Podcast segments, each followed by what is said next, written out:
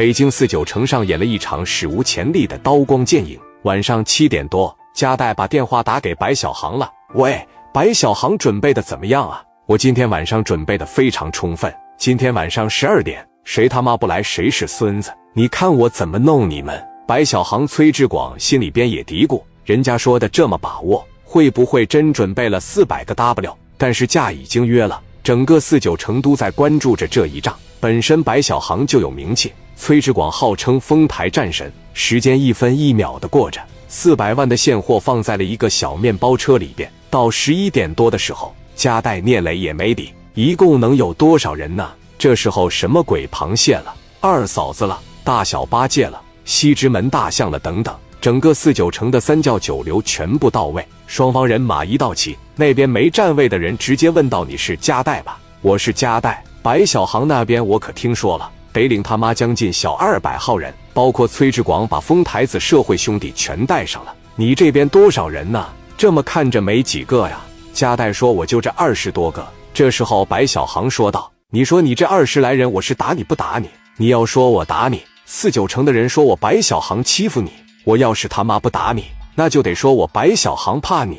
但是今天你还来了，你也真是那个，我不打算动你，你好好的给我道个歉。”你给我跪下叫三声白爷，我就饶了你。加代说：“二十多个人照样干，你怎么了？”白小航说：“那你们可真是找死了，就别怪我了。出去了以后，别说我白小航欺负你了。”旁边兄弟更是懵逼：“啥玩意？加代，你太他妈狂了，你太目中无人了。你这种做法，到最后下场就会和周厂里一样，二十来个人让这二百来人直接砍死。真的，兄弟，你真不该这样。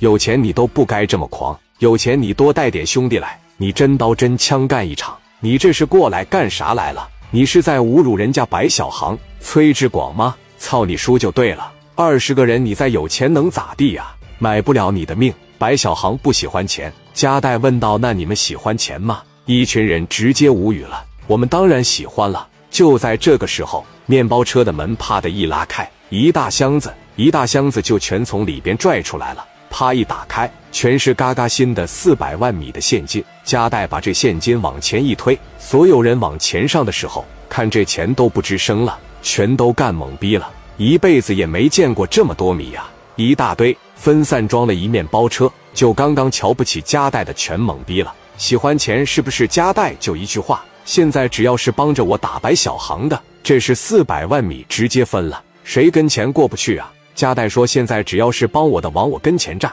我每个兄弟给拿一万。”鬼螃蟹心动了，二嫂子心动了，大小八戒心动了，西直门大象也心动了，一边给五百，一边给一万，傻逼都知道怎么选了。一群人不自觉的就全部站在加代这边了。兄弟，你要是真他妈给钱，看在你的面子上，我还真他妈的帮你这一回啊！加代这次真带着四百万米来的，说到做到。这在北京。这在咱们北京叫纯爷们，众人纷纷说道：“我挺加代，加代的名气也不是白来的。”这帮人原来以为加代是吹牛逼，现在一看还真他妈有两下子，真他妈的有米呀！帮着我打赢这四百万，你们全分了。白小航这边的人马不少都动摇了。你像崔志广这帮子兄弟，白小航这帮子兄弟，包括川子小东跟着白小航，一天好日子没过过，在这瞅着四百万都心动了。白小航一看这不行了，六十四的提溜起来，往前一上，